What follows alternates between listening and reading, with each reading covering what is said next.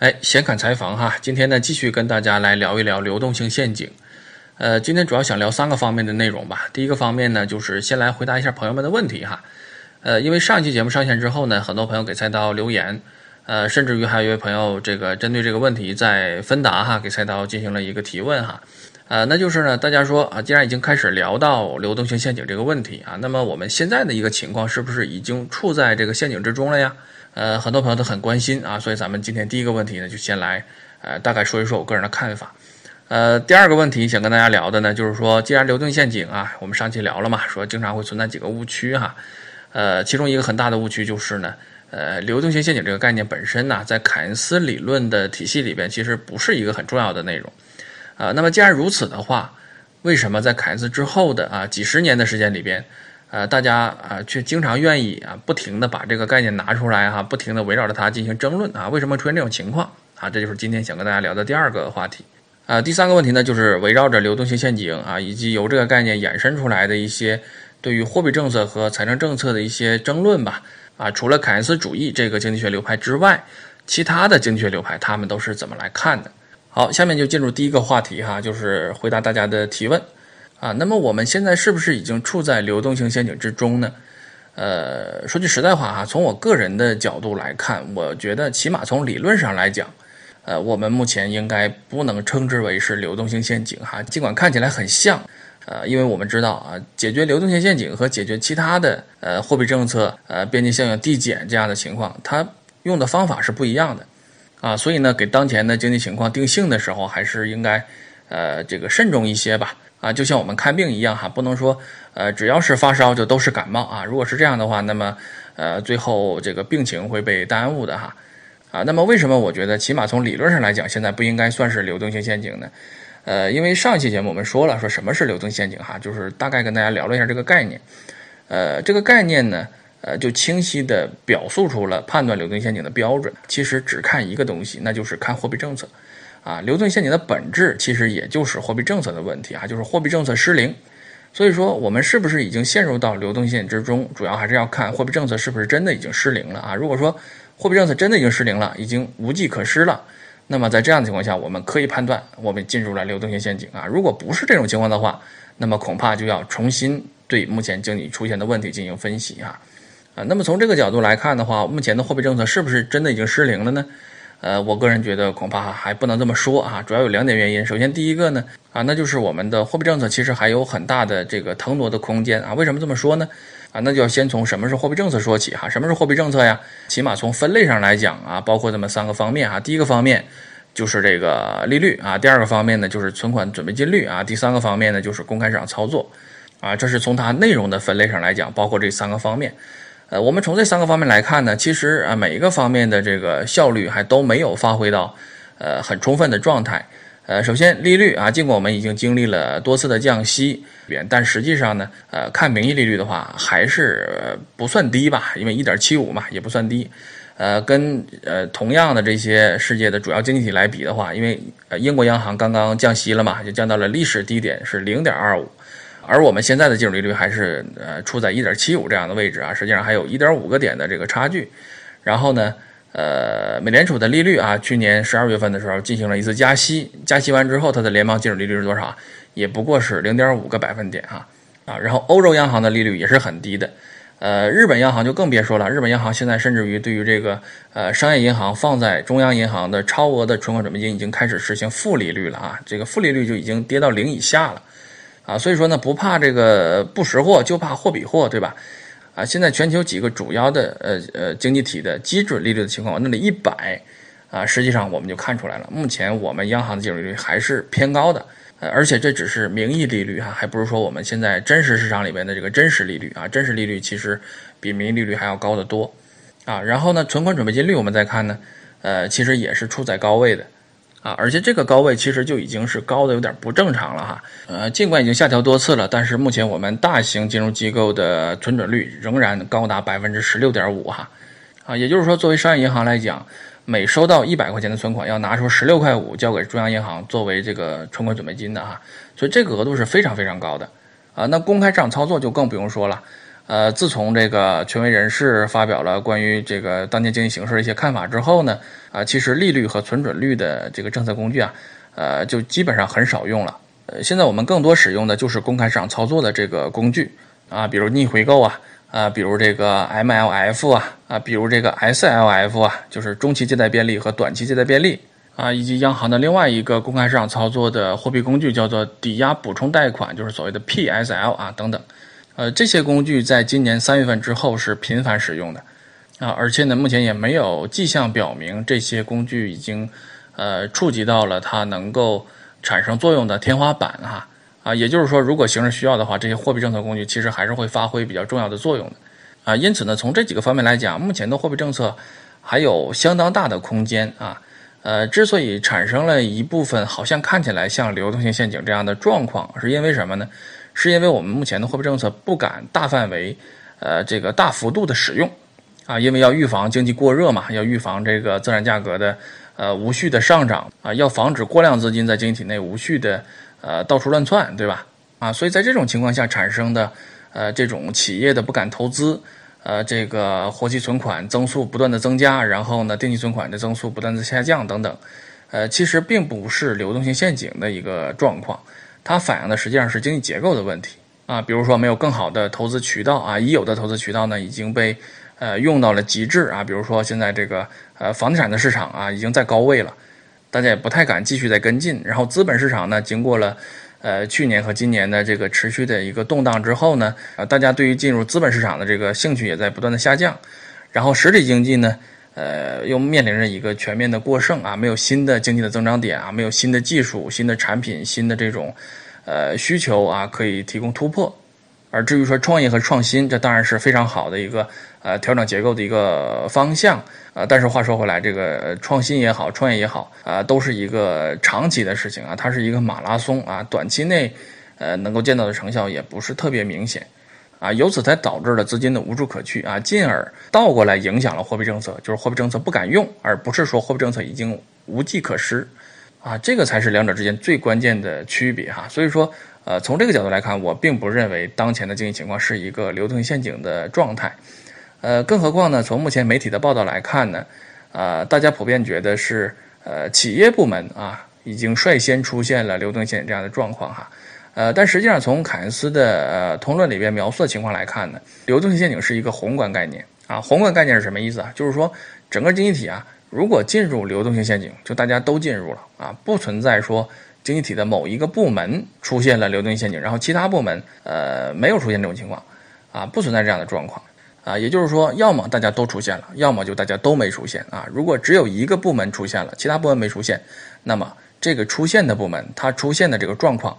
肯定也不是流动性陷阱啊，只不过呢，它可能看起来很像啊，就是这么一个情况。所以呢，综合以上的几点啊，我个人的看法。呃，就比较明确了，那就是啊，起码从理论上来讲，我不认为我们目前面对的，尤其是企业部门面对的，是一个流动性陷阱的问题啊。也就是说呢，我们对于目前企业出现的一些啊看起来很像流动性陷阱的这样的状况，还是要仔细的加以分析的，千万别判断错了这个病因，然后开错了药方啊，这个的话最后会耽误治病的。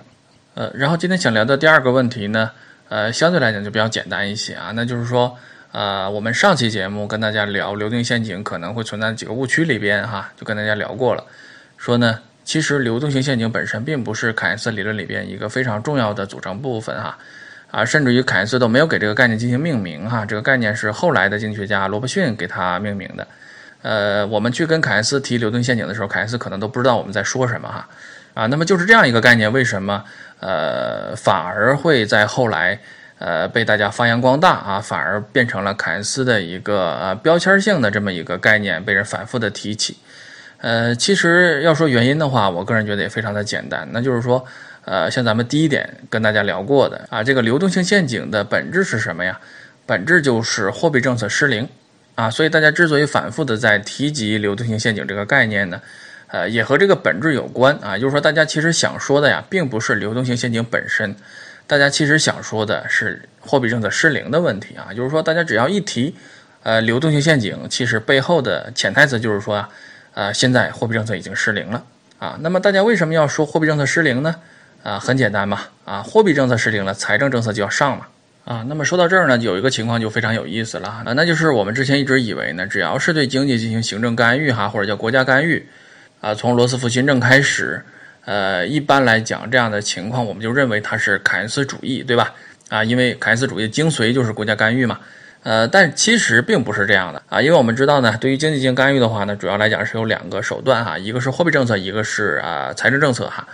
啊但是并不是说这两种干预的手法都是凯恩斯主义啊，不是这样的。啊，作为凯恩斯本人来讲呢，尽管他不否认货币政策在对经济进行干预的过程中，呃，所能产生的效果啊，他并不否认这一点，但是他仍然认为什么呢？仍然认为财政政策才是第一位的啊，财政政策才是最有效的啊，要强于货币政策。啊，所以说真正的这种凯恩斯式的国家干预是什么样的呢？啊，应该是财政政策调控下的这种国家干预的手段，才是真正的正宗的凯恩斯主义哈。呃，这一点其实和我们印象中的一些看法啊，并不完全一致啊。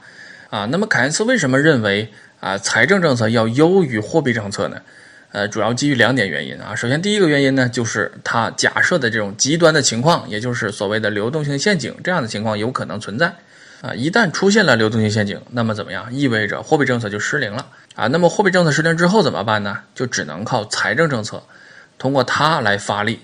把经济带出泥潭啊。因此呢，对于经济的调控角度来讲，货币政策它是有短板的，而财政政策起码在凯恩斯看来，他认为可以无限的这种呃使用下去啊，没有天花板，没有限制啊，因为在他看来不存在所谓的财政政策的陷阱嘛，对吧？啊，但其实我们知道这种情况也可能会存在的啊。后面我们啊会和大家聊到这一点，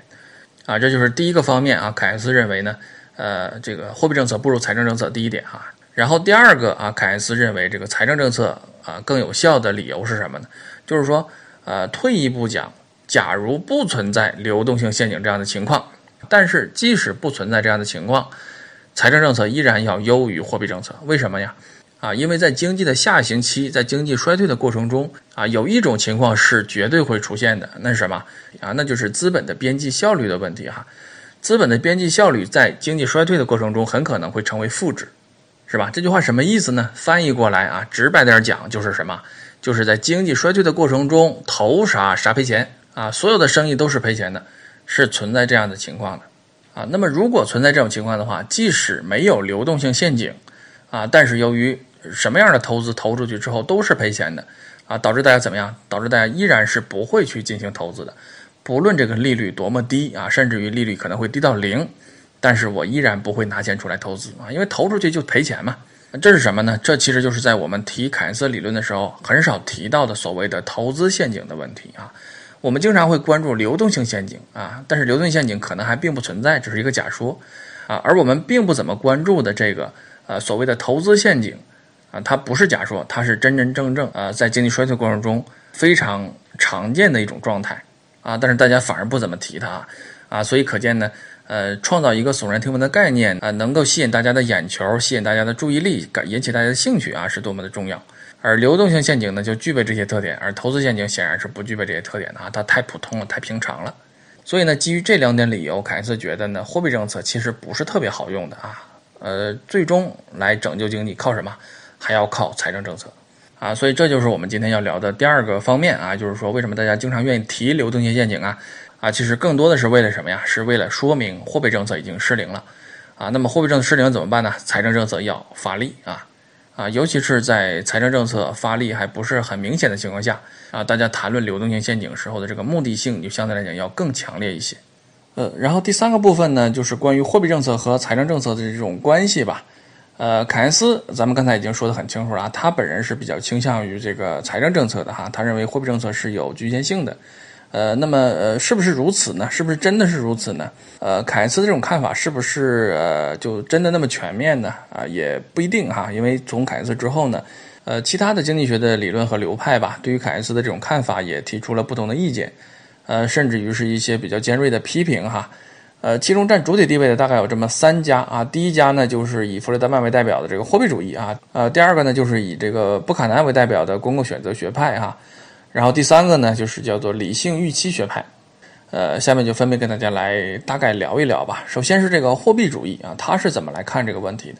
呃，货币主义对于凯恩斯的批评是非常多的哈，特别是呃上个世纪的七八十年代，美国出现了滞胀之后啊啊，所以货币主义就在那样的一个历史背景下就兴起了啊，它是针专门针对凯恩斯主义的一些问题而提出来的。呃，他们就对于凯恩斯比较重视的财政政策提出了尖锐的批评啊，大概有这么三点吧。首先，第一个是什么呢？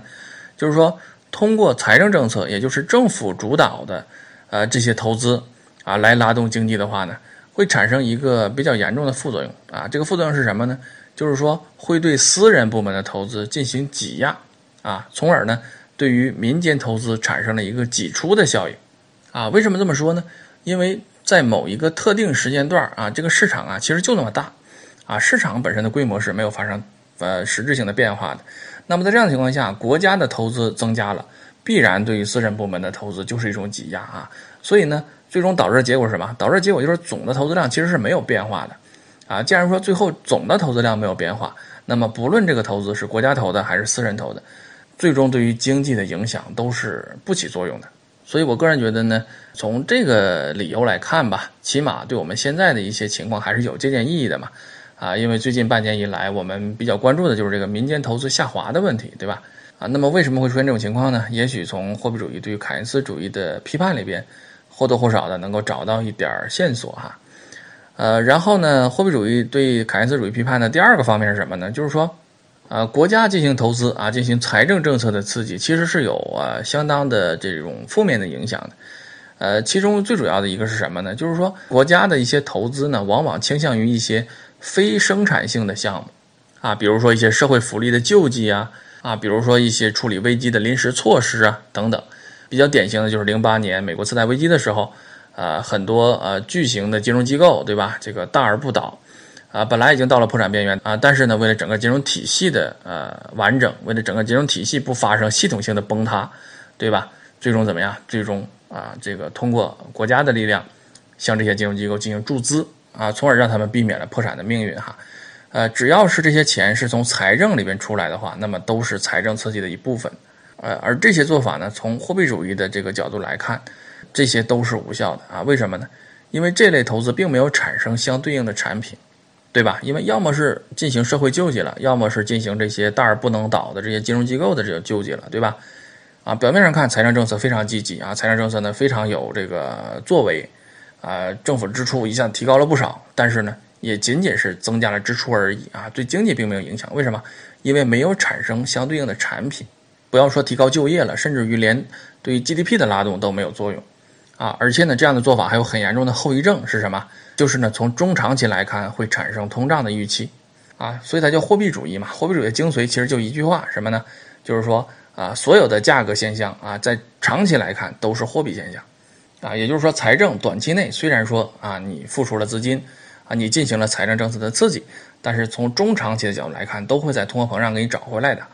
啊，所以呢，这就是第二点啊。然后第三点呢，就是说从货币主义的角度来看呢，呃，这种财政政策的刺激在时间上其实是有滞后性的，啊，任何的政策传导其实都有滞后性哈，啊，货币政策本身也是一样的。而这种政策效果发挥时候的这种滞后性，啊，本身会加剧这个周期的波动，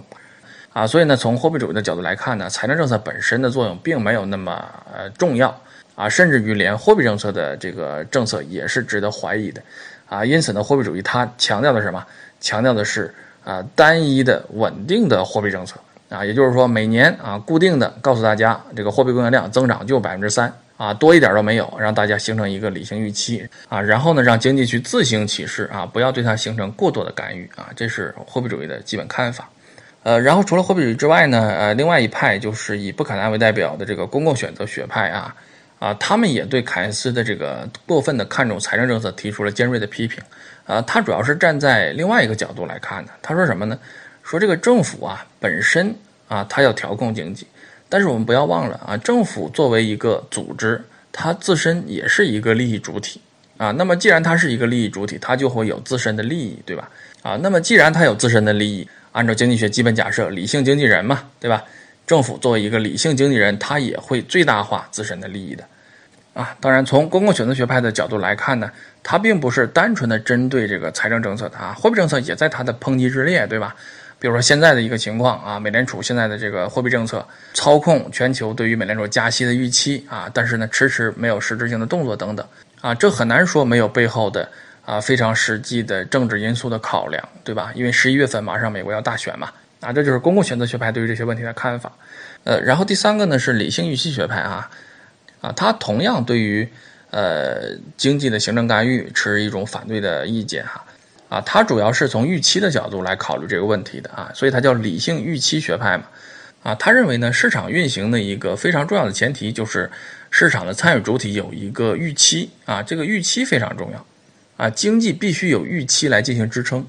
啊。但是经济政策之所以好用啊，为什么好用啊？是因为它经常能够超出市场的预期啊。比如说美国零八年次贷危机的时候，大家都觉得这个市场已经完了，已经崩溃了，不行了。啊，但是呢，美联储一下子来了一个量化宽松，大大超出大家的预期啊，于是呢，市场的预期啊又重新被激发出来啊，市场又重新建立了信心，然后逐步的通过结构性的调整，还走出了这个经济危机的泥潭，对吧？啊，所以说经济政策之所以好用，是因为它在短期内是可以超预期的，但是长期来看并不是这样，为什么？啊，因为所有的经济政策从长期来看总是会公开的啊，总是要被公众知晓的，对吧？啊，那么一旦大家都清楚了政策的这个情况的时候呢，就变成什么了？变成你有政策，我有对策，对吧？啊，所以这就是为什么说量化宽松在美国一次好用啊。如果说再来一次这种类型的危机啊，再进行量化宽松就不好用了。为什么不好用了？因为大家已经有准备了啊，知道这个钱要泛滥啊，那么我提前要做准备的啊，这些提前的准备就会把这个政策的效果完全的对冲掉啊。所以呢，这一切就形成了理性预期派一个非常重要的结论。啊，那就是对于国家的经济政策而言呢，最终一定是会被全社会所知晓的啊。因此怎么样呢？因此一切的经济政策，至少在中长期来看都是无效的啊。所以这也就从根本上否定了凯恩斯主义对于经济可以进行干预的这种理论的基础。好，由于时间关系呢，今天就先跟大家聊到这儿哈。呃，不知不觉又聊了二十多分钟啊，其实还有很多内容没有聊完，呃，但是篇幅所限吧，就是聊到哪儿算哪儿。啊，剩下的内容呢，如果以后有机会的话，咱们随时想起来，随时再聊。呃，而且我也知道和有相当一部分朋友吧，可能对呃这两期聊的内容不是特别的感兴趣啊，因为觉得可能过于理论化，而且离现实的这种感觉好像挺远哈。呃，但是为什么还要聊呢？我觉得起码从我个人的角度来讲啊，我觉得历史就是现实，啊，现实就是历史。呃，现实发生的事情固然很吸引人啊，现实固然很容易引起我们的兴趣。但实际上呢，这些事情在历史上都发生过啊，呃，包括我们在现在的过程中面对的一些呃困惑、一些迷茫啊，甚至于是我们目前在产生激烈争论的一些观点啊，其实在历史上都已经被充分的讨论过了啊，所以我觉得起码了解一下之前都发生了什么，而不是说呃所有的一切从头再来啊，人家已经讨论过一遍的东西，我们从头再讨论一遍啊，所以呢，从这个角度上来讲呢，啊，我个人还是非常希望。啊，能够给大家提供一点线索。